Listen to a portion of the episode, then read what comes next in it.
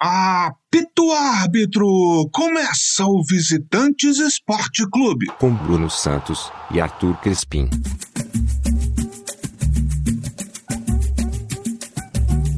Alô, paixões! Alô, doçuras! Bom dia, boa tarde, boa noite, bom momento. Amigo, amiga, amiga ouvinte, este é mais um episódio do podcast Visitantes, do seu podcast de esporte. Comigo aqui de Londres, dos estúdios Alex Scott, Arthur Crispim, e com ele do Rio de Janeiro, dos estúdios Newton Santos, Bruno Santos. Fala, Brunão! E aí, Arthur, fala aí, galera. Bom dia, boa tarde, boa noite, bom momento para todas, todos e todes que estão aqui ouvindo esse podcast. Estamos aqui para falar mais uma vez de esportes, obviamente, e essa semana o papo deste podcast é sobre rugby. Golden Barrett, Ron Ritalik, Fectoa, faz o passe com o Kieran Reed, Kiridrani, mas o Kieran Reed fez um lindo passe pro Golden Barrett que vai pro try. É! Sol! Black Saint Sydney! Golden Barrett foi lá dentro. E quem trouxemos para falar sobre rugby, meu querido Arthur? Rapaz, eu achei que não ia ter nem roupa para esse convidado, mas descobri que no fundo do armário ainda tinha uma camisa da África do Sul para utilizar. Vocês não estão vendo, mas é verdade. Estou dizendo que estou com a camisa do Springboks, da época do Mundial de 2015. Maravilha. Nosso convidado hoje ele é nascido em Niterói, para falar de rugby e sendo carioca ou fluminense, tinha que ser de Niterói, terra do Niterói Rugby. Família de descendência irlandesa, comentarista de rugby dos canais Globo, formado em jornalismo na Dublin City University da Irlanda, praticante de rugby desde os 12 anos de idade. Jogou na Suíça e pela DCU na Irlanda e é completamente apaixonado pelo esporte, que comenta desde 2019 no Pan-Americano de Lima e também comentou nas Olimpíadas de Tóquio 2020. Participou da cobertura do primeiro torneio de rugby Rugby Sevens estudantil na Irlanda em 2010 e tem entre seus grandes troféus no currículo a entrevista com Jamie Haslip, ex-capitão da seleção irlandesa de Rugby Union, Rugby 15. Nosso convidado hoje é Sean Buckley. E o cara ainda tem nome de jogador de rugby mesmo, o cara é fera. Fala, Sean, tudo bom? Fala aí, galera, beleza? Tudo tranquilo, cara? É, é difícil aqui no Brasil ver com esse nome, mas quando morei na Irlanda ficou mais fácil. Maravilha. É isso aí. Então vamos começar aqui é, falando sobre o seguinte: é, nas Olimpíadas todo mundo foi apresentado ao Rugby Sevens, mas ainda existem Rugby League e o Rugby Union. Quais são as diferenças básicas assim entre os três? É só fazer uma introduçãozinha, né? Que o rugby voltou ao calendário olímpico em 2016 aqui no Rio. Então foi muito importante até para o nosso rugby aqui no Brasil é, é, voltar a ter essa vitrine e uma sacada muito interessante da, da, da Federação Internacional de encaixar o Rugby Sevens no calendário olímpico, porque o Rugby, o rugby é, Union, né, o Rugby de 15, o mais tradicional, ele tem um calendário já muito cheio, então seria muito difícil encaixar em apenas duas semanas de, de, de Olimpíada. Então foi uma sacada muito legal para trazer o Rugby Sevens também, aumentar a, a visibilidade do Rugby Sevens. Né? Então, vou explicar para vocês rapidinho: o Rugby Union no mais tradicional, o Rugby de 15, o Rugby de, da, da, Copa do Mundo de, de, de Rugby é, Union é, um, é o terceiro maior evento esportivo do mundo em audiência e muito antigo. E logo assim, no início do Rugby Union, teve o Rugby League, foi dissidente do, do, do rugby. O rugby foi amador até o meio da década de, final da década de 90. Então, o Rugby League, eles queriam trazer um profissionalismo, eles queriam pagar os jogadores, etc. Aí rolou essa, essa, essa, essa rixa, e aí o Rugby League foi criado. É... E o Rugby Sevens, né, bem mais recente, e sendo, vem sendo aumentando o investimento no esporte é, principalmente nas últimas décadas. Então lá, o rugby de 15, né? o rugby union é mais tradicional, é, é, a base das outras modalidades, né? O rugby sevens, rugby de 7, né? depende, cada um fala de um jeito, é como se fosse uma versão reduzida do rugby union, né?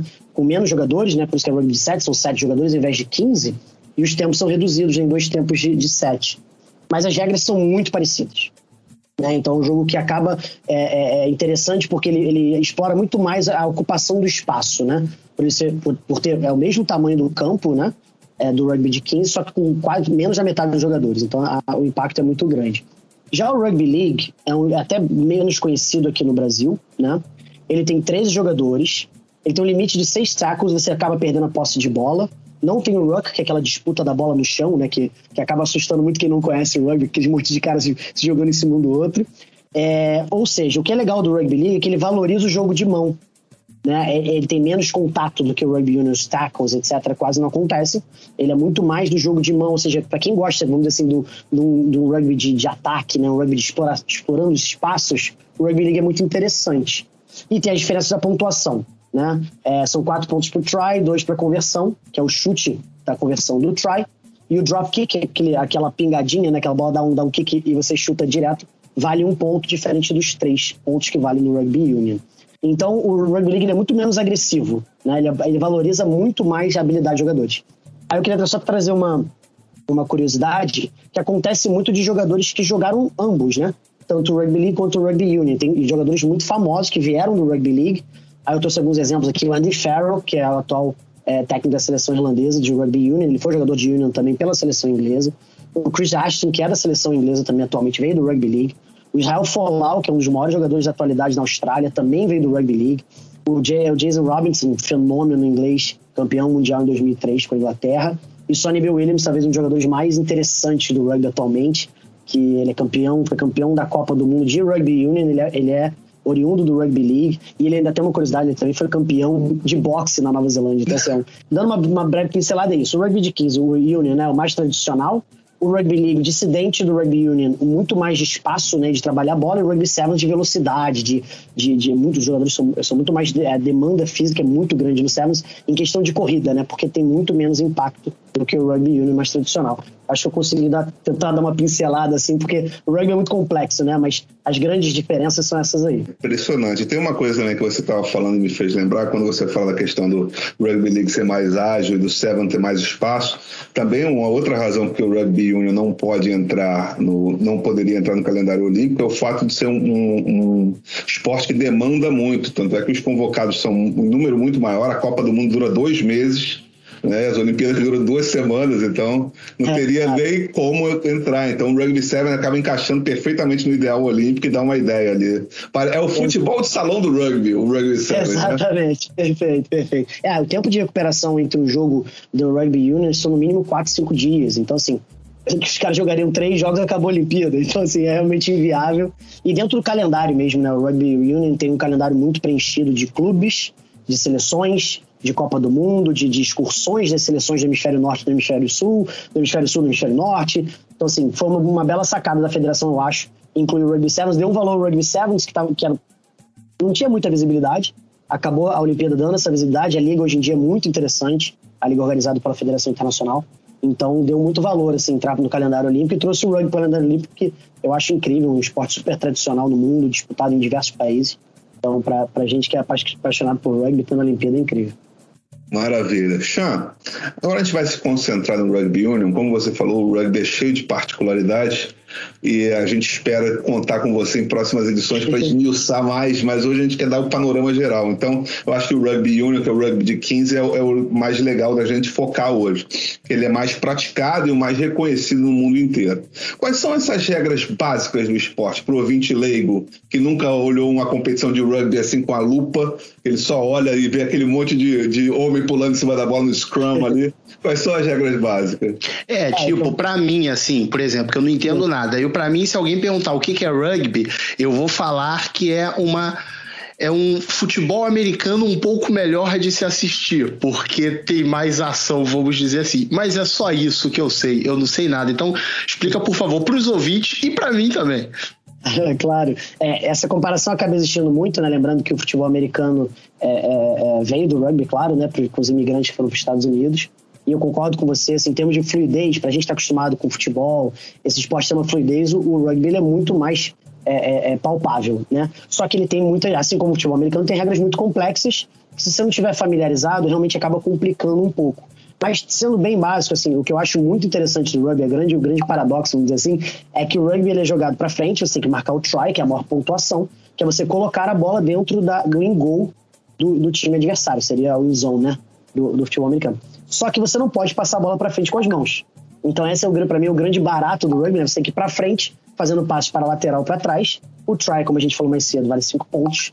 Você faz os passos da mesma linha para trás. Os tackles são permitidos, que você é, é, pode é, é derrubar o jogador, claro, a, da, da, linha da, do ombro para cima. Qualquer o high tackle hoje em dia é cada vez mais é, é, condenado no rugby, que é muito perigoso, né? São 15 jogadores para cada lado, dividido em duas partes, os forwards e os backs. Né? Os forwards seriam os caras mais fortes, mais físicos, mas eles têm mudado muito, o rugby moderno tem, tem mudado muito rápido. E os backs são jogadores supostamente mais rápidos, mais habilidosos. Os forwards são responsáveis por todas as bolas paradas. Né? No rugby é muito maneiro, porque você tem as laterais, que quer disputar, o lateral disputado entre os dois times, a bola jogada entre uma formação em linha. E tem o famoso scrum, que é o grande símbolo do rugby, né? Aquela formação de oito para cada lado, que você joga, introduz a bola entre esses dois, esses packs que a gente chama, né? Entre os packs, e aí quem empurrar mais o outro acaba recuperando a posse da bola com o pé. E assim, um pack de um time profissional, de uma seleção, ele pode chegar a 900, mil quilos, né? todo mundo junto, né? Todos os novos oito jogadores juntos. Você tem noção do tamanho dos caras. Mas é, é... E é isso, pontuação 5 try te dá direito a um chute de conversão, que vale mais dois, e você tem os pênaltis durante o jogo, você tem dois tipos de penalidade, uma penalidade menos grave te dá direito ao scrum, né, com posse de bola para o seu time. Se for uma penalidade mais, é, é, é, é, mais grave, te dá direito a um pênalti, que você pode ou sair jogando, ou chutar para lateral ganhando espaço. É um jogo muito de. Como você não pode fazer passe para frente, é um jogo muito de território, né? muito de ocupação de território. E você pode chutar para o famoso H, né? acertar no H, e vale três pontos no caso do pênalti, na conversão do try vale dois. Então, assim, tentando resumir ao máximo, é isso. Claro que tem várias outras pequenas nuances que é só assistindo, descobrindo mais. Eu até convido para quem não conhece, buscar vídeos na internet tem jogos incríveis e, e, é um esporte realmente apaixonante. Assim, uma coisa que eu de vez em quando vejo quando tá passando, eu confesso que eu nunca parei para assistir um jogo de rugby inteiro, mas eu vejo algumas coisas e tem uma coisa que eu, não, eu, eu, eu você pode ter acabado de falar e, e, eu não liguei uma coisa com a outra. Então você me desculpa se eu tiver você fazendo você repetir coisas. Mas tem um negócio que parece tipo que é uma lateral que os caras batem e aí eles levantam um maluco para esse maluco pegar a bola. E, o, o que, que é isso? Isso? Que, que, que diabo é esse negócio? É, então, exatamente. O lateral no rugby ele é disputado. Aqui no futebol, você está com a posse de bola, você joga para o jogador que você quiser, para a direção que você quiser. O lateral do rugby ele tem regras. Você tem a posse da bola da lateral, ou seja, o seu o, o, o, o hooker, né, que é o, o pilar que vai, que vai jogar a bola, ele tem que introduzir a bola entre essas duas formações, todos os forwards que eu falei, né? Os jogadores de, de, de da frente. São oito de cada time, eles formam uma linha né, de dois lados, os outros jogadores, e a bola tem que ser jogada entre essas duas, essas duas linhas. Né, como se fosse um corredor. Ele tem que acertar a bola naquele corredor. A vantagem do time ter a posse de bola é que ele sabe onde ele vai jogar aquela bola. Né? Ele sabe se vai ser na frente, mais para frente, mais no meio, mais para trás. Só que também te dá, te dá a chance da disputa. Por isso eles levantam o jogador, né? Porque ela é disputada no ar. É disputada alta. Normalmente o lateral ele, é jogado alto. Então tem essa, essa, esse elevador que a gente chama, né? Dois jogadores que ou um que levanta o outro pelo calção para disputar essa bola no ar, porque a bola é disputada. Então, por isso tem essa, essa formação que, assim como o Scrum, é né, muito peculiar do rugby. Que aqui perto de casa a gente diria que ele fez um pé-pé pro outro para poder pegar isso. a bola. Deixa eu só te fazer uma pergunta, Chan. É, ao contrário do futebol uh, e ao contrário do rugby league, o rugby 15 ele tem a numeração de 1 a 15. Essa numeração ela é baseada exatamente nas posições. Né? Por exemplo, se meu número da sorte for 6, mas eu jogar na posição 4, eu vou jogar com a posição 4 e não, e não adianta, você não vai mudar, não é isso? Exato. Começa com os forwards, né? O 1 é o hooker, e aí você vai vindo nas linhas até o fullback, que é o último jogador é 15. Também os jogadores reservas também normalmente respeitam a, a, a numeração de acordo com a sua posição, né? É, é, no caso, você tem sete, tem sete no banco. Normalmente se usa quase todos os jogadores, é um esporte que demanda muito fisicamente, né? É, você sai quebrado dos jogos. É, por isso é um esporte muito difícil também de, do, do, nível em nível amador, porque a, a, demanda física é muito alta. Então o amador acaba se lesionando muito mais, né? É, quebrar nariz é normal, quebrar costela, é, torcer joelho, isso é muito comum é, é, nos, nos jogos, mas assim até no profissional, claro. Mas é isso, a numeração é muito interessante por isso, porque ela, ela respeita e você consegue entender, né? Até para quem está assistindo, eu acho muito mais interessante, porque se você não conhece do posicionamento, você entendendo minimamente a numeração, você consegue, como se fosse um xadrez, você consegue entender mais ou menos o que, que aquela peça ali faz dentro do jogo, que exerce como, como, como um papel tático, etc. Então, isso é bem legal e muito tradicional no rugby também, né? Desde, desde, muito, desde sempre se respeitou essa numeração. Entendi. É, bom, o Rugby Union, ele tem a Copa do Mundo de 4 em 4 anos, como Olimpíadas, como Copa do Mundo de Futebol, é sempre assim. É, e como no futebol, ele também, quer dizer, ele tem um sistema de qualificação que aí sim é completamente diferente do futebol. É, eu sei que é confuso explicar isso, mas tem como você explicar pra gente de uma forma mais simplificada como funciona essas eliminatórias, diríamos assim, do, do Rugby Union? Da Copa Claro. do Mundo, né? E, e é confusa, então, como eu falei, Copa do Mundo de Rugby é incrível. Eu, eu convido quem tiver a próxima oportunidade, é, 2023 vai ser na França, acho que vai ser gigante, porque a França é um dos países que mais, mais apaixonados pelo rugby no mundo, né? E assim, é engraçado que a história da, da, da, da classificação das seleções para a Copa do Mundo da- de rugby ela vem mudando quase todo ano. Então, assim, realmente torna muito confuso. Eu fiz um resuminho assim da história. É, em 87 foi a primeira Copa do Mundo. Foram sete membros da Federação Internacional na época, mais clubes convidados. Então foi uma coisa assim, tipo, quase uma, uma, uma festinha, vamos dizer assim, que ainda não era tão praticado por tantos países. E em 91 foram oito países automáticos, mais disputas para as, oito, oito, as outras oito vagas. Em 95, quatro times automáticos, diminuiu os automáticos, né? Mais disputa pelas outras vagas. Em 2003 começou um sistema mais parecido com o que é hoje. Todos os times que chegam às quartas de final da Copa anterior, eles se classificam automaticamente. E aí os outros disputaram a vaga. Para a França, em 2026, são os oito times das quartas de final de 2019, mais o campeão, mais algumas vagas regionais, que são separadas por região do país, do, do mundo. Por exemplo, da, da- da América do Sul, a Argentina já está classificada, dá um total de 12 seleções já pré-classificadas. Mais oito seleções que vão ser classificadas nas classificatórias regionais. Por exemplo, o Brasil está disputando essa classificatória. A gente perdeu o Sul-Americano agora, que ia dar uma vaga no playoff, que a gente já tem uma vaga garantida para a América do Sul, que é da Argentina. A segunda vaga disputa um playoff com o primeiro classificado da, da América do Norte, que vai ser Estados Unidos ou Canadá.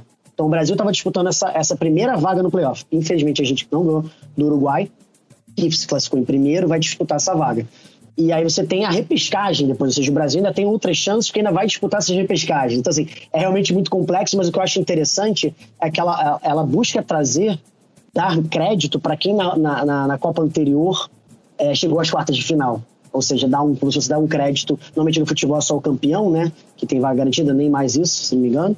E, e- e no rugby ele dá essa, essa, essa, essa vaga automática para os times chegarem às quartas de final, para se manter essa tradição, né? É forçar um time, né?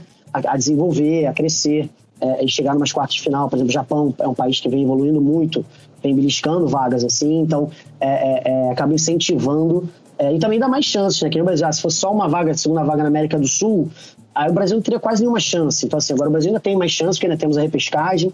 Então, é, é, é um, é um esporte que tenta incluir muito, né? Você tem todas as regiões do mundo representadas. É, é, é uma grande festa mesmo, de, de, de como se diz, como se diz, né? dois meses. Então, vamos torcer, está numa, expectativa muito grande para ver se o Brasil consegue uma inédita vaga em Copa do Mundo. Seria incrível para o rugby brasileiro.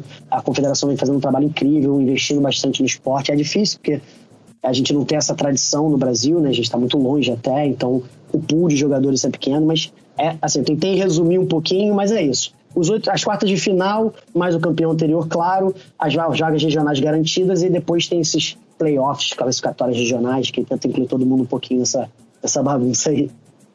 Eu lembro que, acho que foi, não vou lembrar se foi em 2011 ou 2015, mas eu lembro que foi o primeiro grande choque que o Japão causou, que o Japão vai e dá uma tapa na África do Sul, ganha a África do Sul com um try espetacular no último lance do jogo. É um jogo assim, daqueles que é filme. Verdade.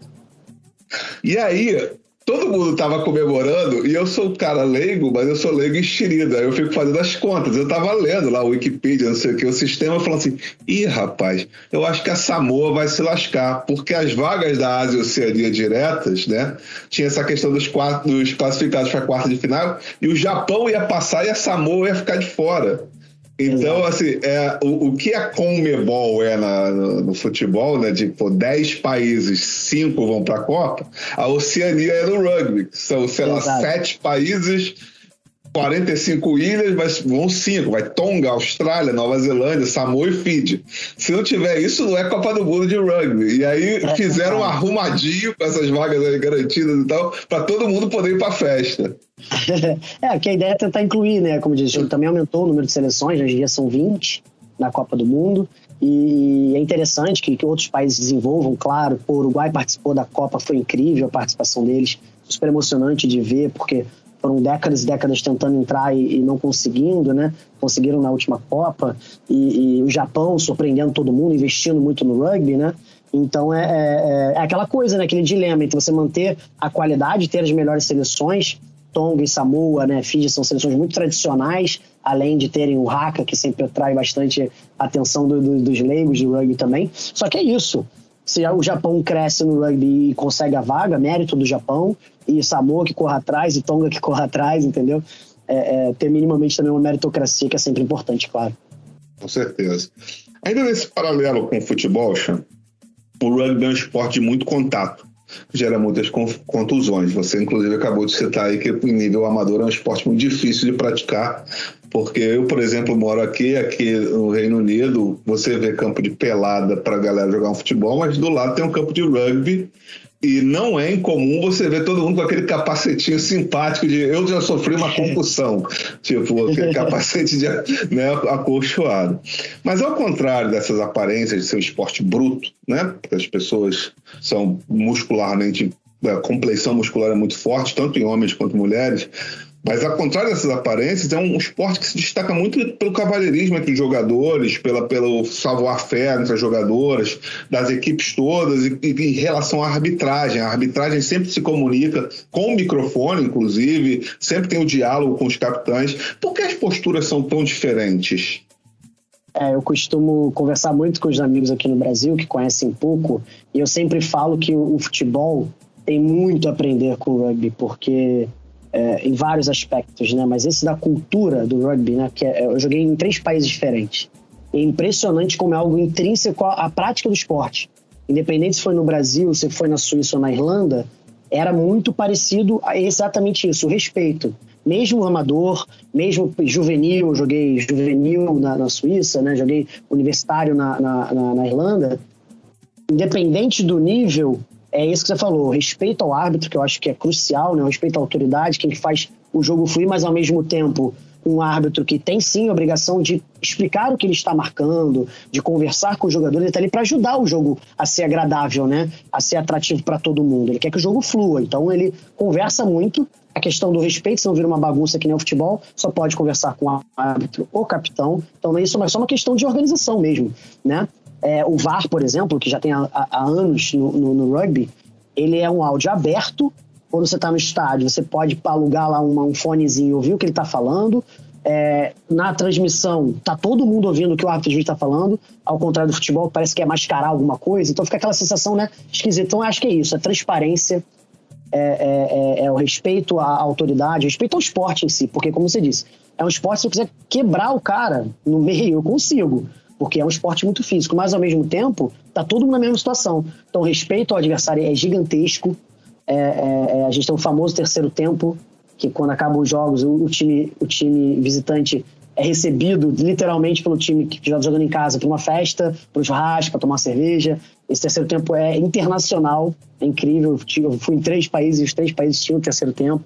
É, é, e aquela frase famosa, né, que, que o rugby é um esporte de hooligan jogado por por cavalheiros e o futebol é um esporte cavaleiro jogado por, por hooligans, que é uma frase icônica do mundo do rugby, né?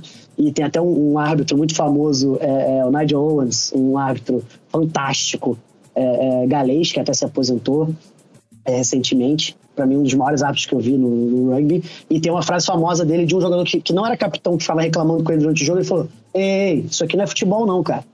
tipo assim, e todo, e todo mundo ouviu, então, porque tá ouvindo o que o árbitro tá falando, então tem gente com camisa, engares usa essa camisa, é, é, rugby não é futebol, sabe, esse tipo de coisa. Tem essa rivalidadezinha também, claro, que o futebol é super, super popular, mas o rugby é incrível, assim, acho que é a cultura do esporte mesmo, acho que é o que é intrínseco ao esporte.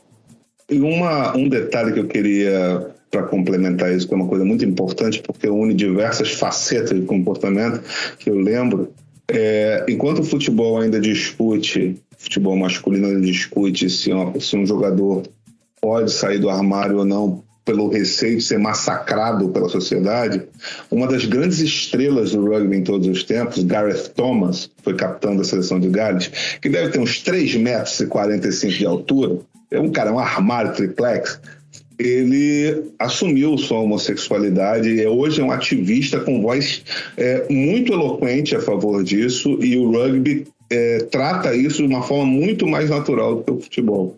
Com certeza. É, o, próprio Nigel, o próprio Nigel Owens, que eu citei agora, que para mim é o maior árbitro, ele também se assumiu, é, se não me engano, pouco depois do Gareth, e, e, e continua apitando, e ele é, ele, é, ele é árbitro, né? E, tipo assim, não mudou em nada, tanto a respeito da mídia quanto a respeito dos próprios jogadores, porque ele é um árbitro super é, renomado e respeitado pelos jogadores, e ele se assumiu é, homossexual e, e, não houve problema algum. É um, assim, ainda temos muito a evoluir também dentro do rugby, mas acho que a gente está, mais uma vez, mais um, mais um passos, anos-luz na frente do futebol, em vários aspectos, na administração do esporte, na, na recepção. Tem o exemplo também da, da, final da Copa do Mundo de 95, né, o Nelson Mandela usou o rugby como uma arma política, uma arma positiva política, né? Então quem não tem, quem não, quem não conhece pode, o filme é maravilhoso, Invictus. É, é, então assim, o rugby tem muita história bonita nesse sentido, né? Porque na África do Sul era um esporte só de brancos. Hoje em dia o capitão o Colice, que foi o capitão da África do Sul na última Copa do Mundo, negro, e ele erguer a taça. Então, foi assim, tem vários, vários, vários momentos muito simbólicos na história do rugby nesse sentido também.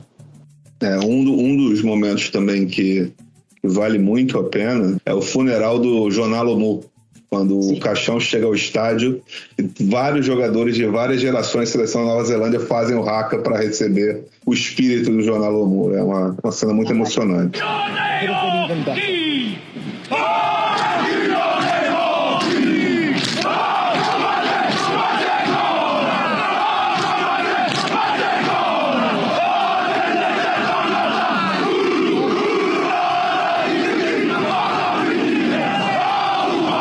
Bom, deixa eu te perguntar o seguinte: por que as seleções do Hemisfério Sul atualmente, tirando o Brasil, infelizmente, são tão mais fortes do que as do Hemisfério Norte? Ah, essa é a pergunta que é feita há muito tempo, né? Porque o rugby nasceu na Inglaterra, mas muito popular nas, nas suas é, é, colônias, né?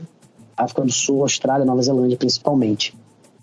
Cara, eu acho que primeira tradição, é, por exemplo, na Nova Zelândia é o esporte nacional. Então, todo moleque que nem aqui no Brasil pega uma bola de futebol para jogar, na Nova Zelândia é uma bola de rugby na mão. É, na África do Sul é muito forte com os colonos e acabou, graças a Deus, hoje em dia também os, os negros sul-africanos praticando esporte.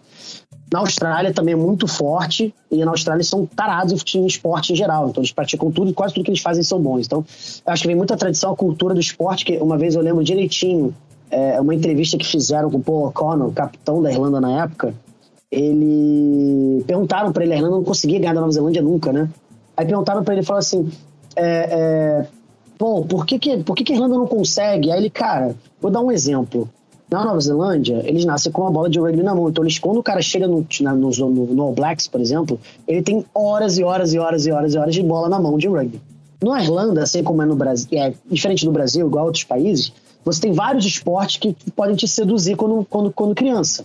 Na Irlanda, por exemplo, você tem vários esportes que são só praticados na Irlanda. Então, a, a, os irlandeses adoram aqueles esportes. Então, assim, um cara que joga rugby lá, ele vai jogar futebol irlandês, ele vai jogar o hurling, ele vai jogar futebol, e ele vai jogar rugby também. Eventualmente, ele se torna profissional. Então, acho que é muito dessa tradição, do tempo de bola de rugby na mão, né? E investimento, né? Investimento muito pesado. A liga é, é, é, neozelandesa é fortíssima, a australiana é fortíssima, e eles jogam entre eles, os clubes, né? Do Super Rugby, né? Então, assim, é aquela coisa, você está jogando sempre com os melhores, você só tem a crescer, né? Então, apesar de terem é, campeonatos muito fortes no, no hemisfério norte, o campeonato inglês é fortíssimo, o campeonato francês é fortíssimo, é, é, eles dividem a atenção né, das novas gerações, dos jogadores, etc., com diversos outros esportes. Na Inglaterra, por exemplo, futebol, claro. Você tem o cricket, você tem o próprio rugby league, você tem zilhões de outros esportes que, que atraem os, os, os, as crianças, os jovens que sejam, então, eu acho que seria a explicação, assim, claro que não, tem uma resposta é, é, é, correta, mas acho que é isso, tradição, cultura e, e, e, e foco no esporte, né? Chan, a gente já falou do Brasil na expectativa de ir para o próximo Mundial ou de ir para o Mundial no futuro. E é a pauta da nossa próxima pergunta. Alguns anos atrás, a gente teve um comercial que era maravilhoso, né, da Topper, que dizia que o rugby ainda vai ser grande no Brasil. O rugby brasileiro assombra o mundo. No Sul-Americano de 2009, Brasil 3, Uruguai 71. No mesmo campeonato em 2010, Brasil 10, Uruguai 26. A se manter a tendência, o resultado do ano que vem será Brasil 17, Uruguai menos 19. Por enquanto, os resultados não apareceram. Né? E aí a pergunta que eu te faço é a pergunta do comercial. Você acha que o rugby ainda vai ser grande no Brasil? é, assim, meu, do fundo do meu coração, espero que sim. Agora, grande, grande, eu acho que é muito difícil. Como eu acabei de, de ressaltar, né, é um esporte que demanda muita tradição. Demanda você absorver a cultura do esporte. Então, demora. Mas, assim, eu tenho, tenho que ressaltar o trabalho da confederação. Está sendo incrível. A gente, nunca nem sonhou em botar uma seleção direito na Copa do Mundo. Hoje em dia a gente tem a possibilidade, tem minimamente uma estrutura, tem um investimento muito grande, um intercâmbio muito grande de, de profissionais de outros países que, claro, tem tradição, porque faz diferença, a gente tem que aprender com os melhores, né? O trabalho com, com as Iaras, né, o time feminino, que é 18 vezes campeão sul-americano, participou já das duas Olimpíadas em que o rugby esteve, esteve presente, está entre as 12 seleções do mundo de rugby sevens. Acabou que tira um pouco do foco, né? Porque o sevens, um, um esporte menor, um pouco mais fácil de a gente conseguir resultado, acabamos investindo bastante, é, no, no, principalmente no feminino, né? Por causa do, da, das Olimpíadas. O de 15 demanda você ter uma estrutura de clubes, você ter uma grande, uma estrutura grande de clubes, um campeonato é, é competitivo, é ter criar essa tradição. Então, assim, grande, é, por mais que me, me doa um pouquinho falar, acho muito difícil. Agora, que estamos num movimento, tiveram há uns anos atrás, o rugby foi o esporte mais cresceu no Brasil, houve esse interesse muito grande, mas como eu digo, isso é um esporte difícil, porque você se lesiona bastante, mas pode ser requer um pouco de estrutura, porque você tem que ter o H, você tem que ter né, o, o, campo nas dimensões, que é um campo grande, um pouquinho maior que o de futebol, com o H, etc. E as bolas e o know-how, né? Você saber como conduzir um treinamento, requer muito treinamento. É, o, o comercialmente foi fantástico, é uma provocação, claro, é, mas acho que tem espaço para todos os esportes, principalmente no Brasil, né? A gente tem 220 milhões de pessoas. Qualquer esporte pode ser grande para pensar em termos de proporção. A Irlanda é um país de 4 milhões. O rugby talvez seja o terceiro ou quarto esporte no país. E o, irlandês é apaixonado, a seleção irlandesa é muito forte, os clubes disputam é, é, todo ano o, o europeu e, e, são campeões. Então eu acho que é uma questão de, de, de, de investimento, de, de, criar interesse no esporte.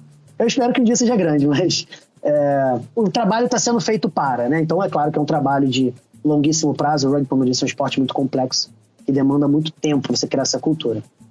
Deixa eu pegar um, esse gancho, fazer duas perguntinhas que não estão na pauta, mas está bem de tempo. Uma é o seguinte: a Argentina é potência no rugby, beleza. E o Uruguai claramente tem uma segunda posição estabelecida. Então o Brasil hoje estaria no, no nível dos condores, no nível do Chile. Seria, o Brasil ainda é a quarta força ou já é a terceira força chegando no Uruguai ou a terceira força longe do Uruguai? A gente está disputando com o Chile ali pau a pau. Né? Então depende muito do momento, o investimento está sendo feito para. É, vamos buscar essa vaga, porque sendo terceiro, a gente eventualmente belisca a terceira vaga das Américas, como a gente estava falando, num, numa Copa do Mundo. Ainda é um pouco difícil, que a gente ainda disputa com o Canadá e Estados Unidos, que tem um rugby bem razoável, né? com um pouquinho mais de investimento, né? devido ao, aos, aos expatriados que moram lá, né, ingleses, acabam se naturalizando jogando. A gente ainda não tem isso, né? porque é difícil ter isso aqui, acaba que a gente naturaliza alguns jogadores. É, eu acho que a gente conseguiu chegar, a gente andou, a gente conseguiu subir muitos degraus, né? O rugby continuou no Brasil, teve momentos maravilhosos, mas ainda era muito, muito amador, no mundo em geral, que está ainda mais no Brasil, né, claro. Mas eu acho que a gente está ali disputando com o Chile para tentar beliscar essa terceira vaga do, do, do, do, nosso continente e eventualmente tentar bater nos Estados Unidos, no Canadá, etc. Mas é como eu disse, é, é um longo caminho, a escada é comprida e, e, e bem alta. Mas, é, como eu falei, o investimento está sendo feito para a gente tentar chegar lá. Né? Sem investimento não vai chegar, óbvio, né? Mas está sendo feito um trabalho bem interessante. Yeah. E a outra pergunta que eu ia te fazer, e vou fazer, é sobre essa questão da naturalização. Porque eu lembro que a Itália, por exemplo, para dar o salto para entrar no Six Nations, que era Five Nations tradicional, ela, ela naturalizou um, uma quantidade razoável de jogadores. O Japão naturalizou uma quantidade razoável de jogadores para dar o salto. E aí eu ia te perguntar justamente isso. Você já falou por alto. O Brasil tem uma quantidade de jogadores naturalizados. Eles são jogadores relativamente bons nos países de origem. Como é isso? É, temos poucos, né? É, temos um sul-africano naturalizado que acabou de se naturalizar há pouco tempo. É, um neozelandês que é o nosso abertura é, mas ainda são poucos, né? E, e, por, por isso, né? É difícil você atrair. É como acontece em diversos esportes, né? Em várias fases, né? Brasileiros que foram jogar vôlei nos Estados Unidos, brasileiros que foram jogar futebol no mundo inteiro, estão tentando esse intercâmbio. O que eu achei interessante, porque assim, eu realmente acho mais interessante, é você trazer os formadores de jogadores, né? É você trazer os técnicos eu acho mais interessante do que você ficar naturalizando um monte de jogador que talvez não tenha uma identificação tão grande com o Brasil ou que não consigam trazer uma bagagem. É, a gente repatriou, por exemplo, na seleção, na seleção principal, a gente tem os irmãos Sancerri, que foram criados na França, então tem essa bagagem de rugby de lá, que foram é, convidados a vir defender o Brasil e aceitaram, são dois jogadores importantíssimos na seleção, então faz muito mais sentido, eles têm uma família brasileira, falam português, etc. Então, para mim, na minha opinião pessoal, acho muito mais interessante quando você traz um técnico estrangeiro, um formador de jogadores, vamos dizer assim, e você invista na categoria de base, né, nos times principais, esse cara possa trazer, o que já aconteceu com técnicos. É, o técnico das áreas, por exemplo, foi trazido nesse intercâmbio econômico com ele inglês, desculpa. Ele veio da Inglaterra, para treinar, para trazer esse conhecimento. Acabou se naturalizando, jogou pela seleção, pelos tupis, pela seleção masculina, e hoje em dia é técnico da seleção feminina, das Iaras. Então, é, esse intercâmbio eu acho mais válido, né?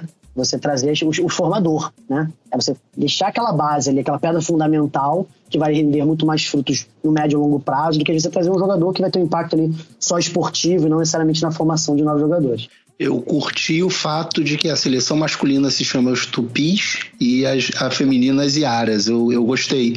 Gostei melhor do que chamar o povo de canarinho ou então brazuca. Eu, Rapaz, mas você, você sabia que a minha, a minha sugestão na época que batizaram era que a seleção masculina se chamasse os tamanduás? Então fica todo mundo abraçando, né? Não tem um abraço de tamanduá, então já ficava aquele.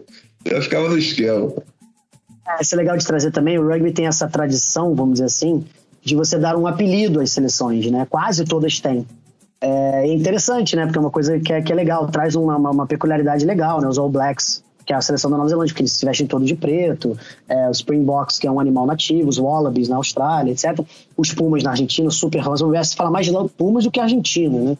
E o Brasil adotar, né? Algo bem brasileiro, né? Nossas raízes indígenas. E das Iaras há pouco tempo, né? Porque elas jogavam com o símbolo, o símbolo dos tupis, com um índio desenhado, um índio homem. E teve há pouco tempo uma grande sacada da confederação também, criar, claro, uma logomarca das Iaras, com a Iara, com a, com a, com a Índia, e, essa, e chamar, são nomes típicos brasileiros, né? Então, algo muito nosso, que traz para nossas raízes. Tamanduá também seria muito legal, sem dúvida. Mas acho muito legal trazer, porque tem essa coisa meio tribal do rugby também, né? Pela, pela origem, né? Os All Blacks, o Haka, etc. Uma coisa que traz muito do tribal de cada, de cada país, vamos dizer assim. Então, por que não a gente abraçar o nosso tribal, que, são, que é toda a cultura indígena, e trazer isso para o rugby, que é, é um esporte de, de, de, de, batalha, né? um esporte de, de, superação. Então, nada mais, mais, mais é, ilustrativo do que você trazer os seus guerreiros originais do seu país, por exemplo. Então, eu acho fantástico. E foi muito legal que a Confederação fez agora com as meninas também. Então isso traz um, traz um, peso, uma representatividade muito legal também. Sim, achei perfeito. Assim, eu acho que não mudaria nadinha, está tudo perfeito nessa situação. E aí eu te pergunto o seguinte, Chan, é, a gente gostaria de saber agora os cinco maiores jogadores, qual quer dizer, os cinco jogadores de rugby que você mais admira, é, seu top 5 aí de rugbeiros. Nossa, isso é difícil, cara. Isso é muito difícil eu acompanho o rugby desde muito pequenininho, né, por causa do meu pai, né, da minha família de origem holandesa. É, eu tenho, claro, meu, meu lado sentimental, então um cara que eu sou, que eu vi jogar, que eu fui a muito estádio ver jogar, que é o Brian O'Driscoll, que era um cara incrível, um, um jogador super completo e raçudo, era, era, assim, era, era maravilhoso de ver ele jogar. Então ele, assim, com certeza, é o primeiro nome que vem à mente. Paul O'Connell, que foi capitão da Irlanda, um dos maiores jogadores que eu vi também, um cavalheiro, respeitado por todo mundo dentro do rugby. Hoje em dia ele é, ele é, é, é ele é técnico, assistente, e ele também era capitão do. do, do porque uma, uma, outra curiosidade também interessante do rugby, né? É que normalmente alguns clubes representam províncias ou estados de cada país. Então ainda traz uma, uma identificação local, não só de um clube, né? Que é um, é um clube que também, claro, tem um clube local, mas não, ele representa o seu estado, ele representa a sua província. Então na Irlanda é assim, as quatro províncias, na Nova Zelândia tem isso também. É, então é legal você ter essas divisões. E minha família é de Munster e Paul O'Connor foi um dos maiores ícones da, do, do time. E aí tem três neozelandeses que estão no, no hall da fama, que também são incríveis, e quem ama rugby não tem como não gostar deles. Dan Carter, que era o, o abertura da, da Nova Zelândia, incrível, chutava, acertava tudo, um monstro. A gente já falou do Lono, John Alomo, né, que era um cara absurdo, que, que ele foi um dos primeiros a, a, mudar essa questão, por exemplo, lá, o, o, ponta, que era a minha posição, por exemplo, normalmente era mais magro, mais esguio, que era mais rápido.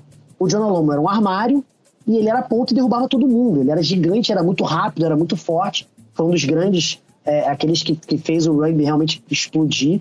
Né? Ele, ele, ele brilhou na Copa do Mundo de 95, por exemplo, na África do Sul. Acabou perdendo na final por uma ironia do destino, mas que acho que a África do Sul tinha que ganhar aquela Copa mesmo, não tinha jeito.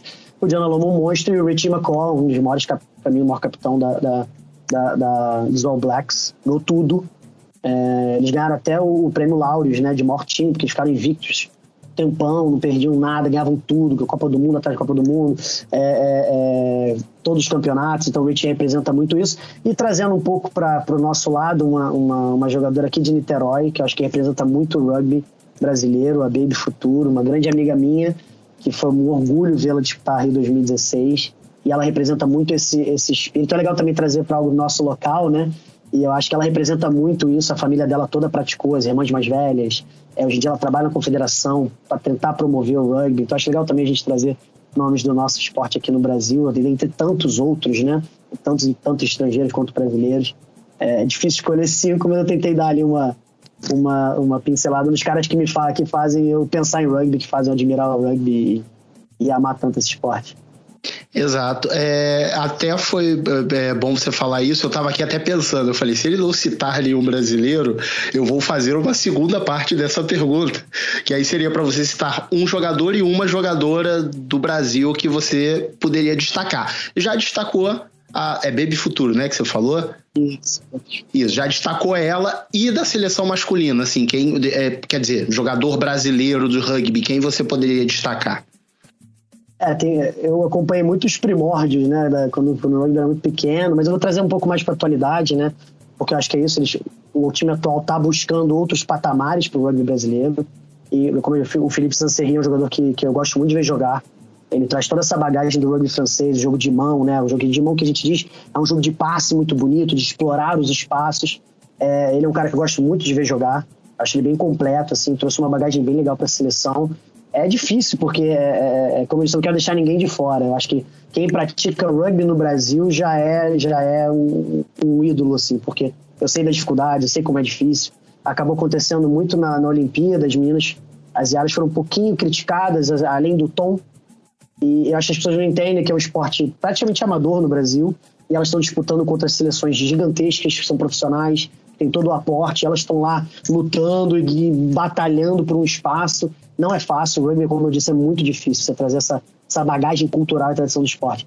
Então, eu acho que todos, todo mundo que pratica e veste a camisa da seleção brasileira no Brasil, né, de rugby, né, é, é, já merece um, um, um, destaque, porque é isso, você acaba sacrificando muito, tem muito pouco retorno, vamos dizer assim, entre aspas, é mais pura e simplesmente pelo amor ao esporte.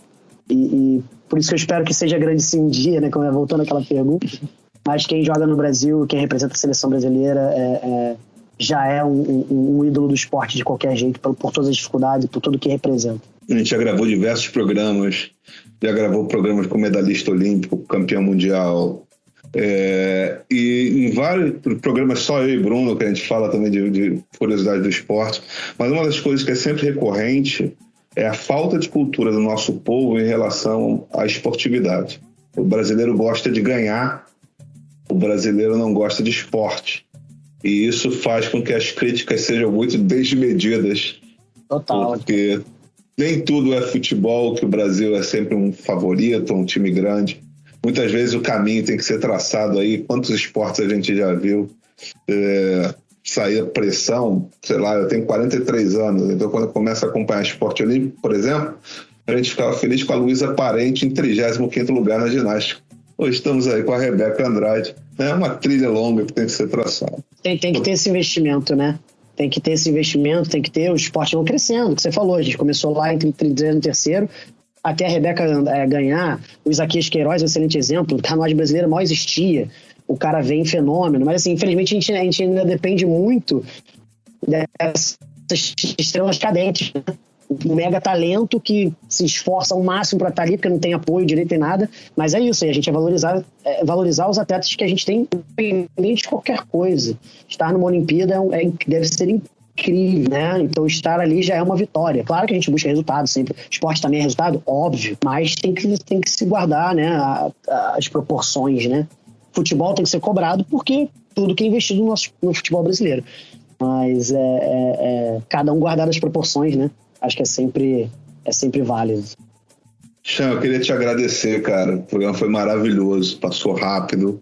Obrigado pela aula de rugby, foi bom falar. Eu, como enchido que adora todos os esportes, tenho certeza que o Bruno agora já entende o que é um Scrum e o Pepe.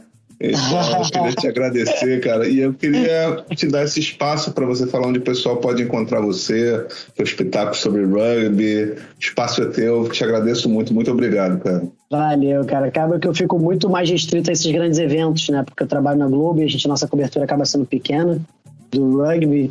É... eu vou até passar para vocês depois, talvez, o link da, de uma crônica que eu escrevi da participação das Iaras na, na Olimpíada. Acho que pode ser uma coisa interessante no G.com.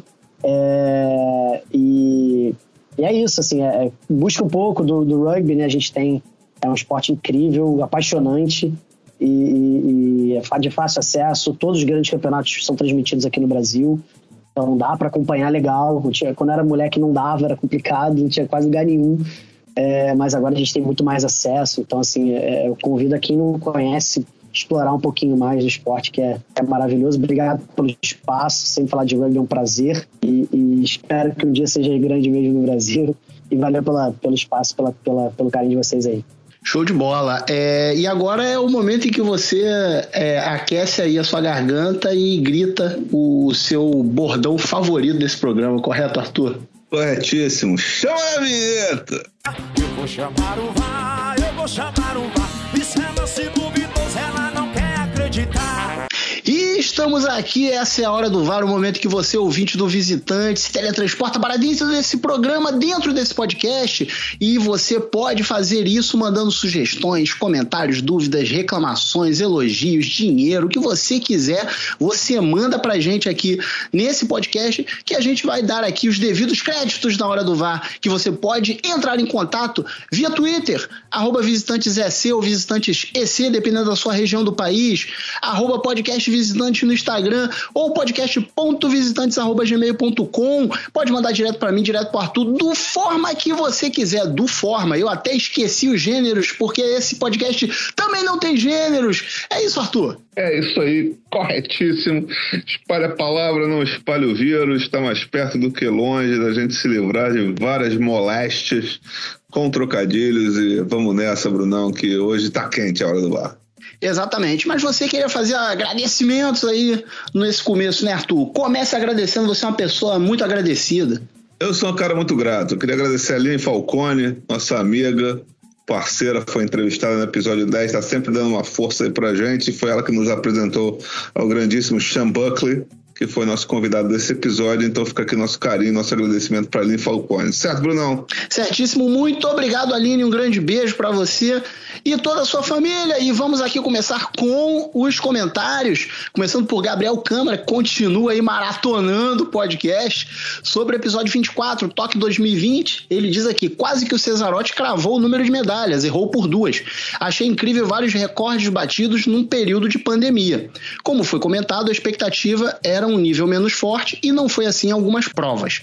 Cada esporte é uma realidade, bem louco realmente, principalmente nas Paralimpíadas, né? Tudo bem que a gente falou de Olimpíadas nesse episódio que ele citou, mas nas Paralimpíadas também, o maluco tava quebrando recorde atrás de recorde, amigo. É, foi sensacional. Realmente, o, o, a capacidade do ser humano de superar os recordes é impressionante. A tecnologia também ajuda um pouco, né? Mas algumas provas realmente não estavam no script. Recordes serem quebrados, recordes muito tempo estavam durando, caíram e, tem recorde que está quase caindo tipo o recorde dos 200 metros feminino, e vão cair com certeza até Paris.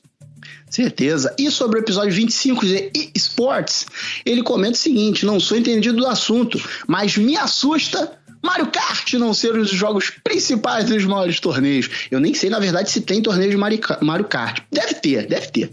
É, se não tem, deveria, porque Mario Kart é um excelente jogo. Aliás, o meu comentarista especial de assuntos aleatórios, Gabriel Crispim, vulgo meu filho, adora jogar Mario Kart. É, exatamente.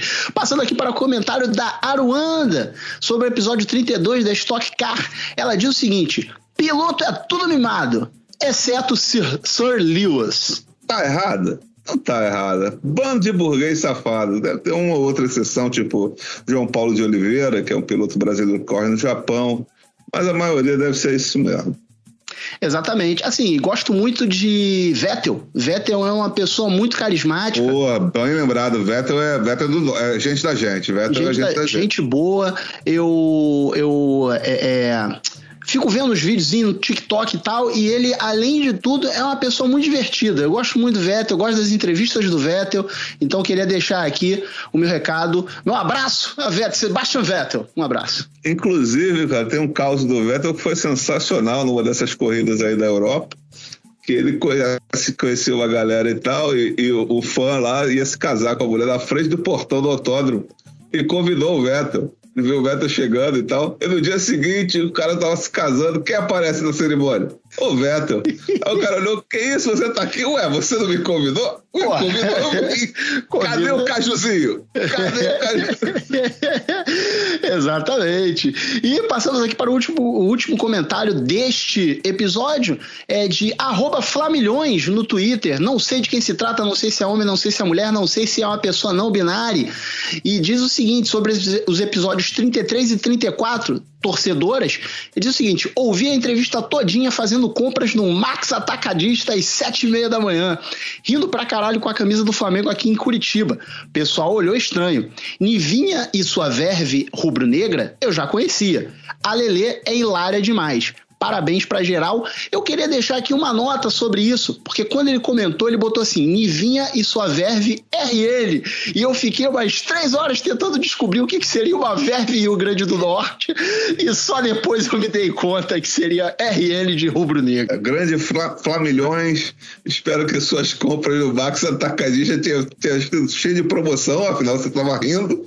Então, ou espero pelo menos que o programa tenha feito você rir para não chorar dado o aumento de preços no Brasil. De qualquer maneira, eu espero que você, após esses episódios maravilhosos sobre torcedoras, fique conosco, que a gente tem muita coisa boa por aí. Certo, Brunão? Certíssimo. E vamos encerrando essa edição do Visitante por aqui. Semana que vem tem mais. E vamos que vamos. É isso aí. Beijo até semana que vem, amigo. É Dibrando. Um abraço. Esse podcast é uma realização da BSC Produções.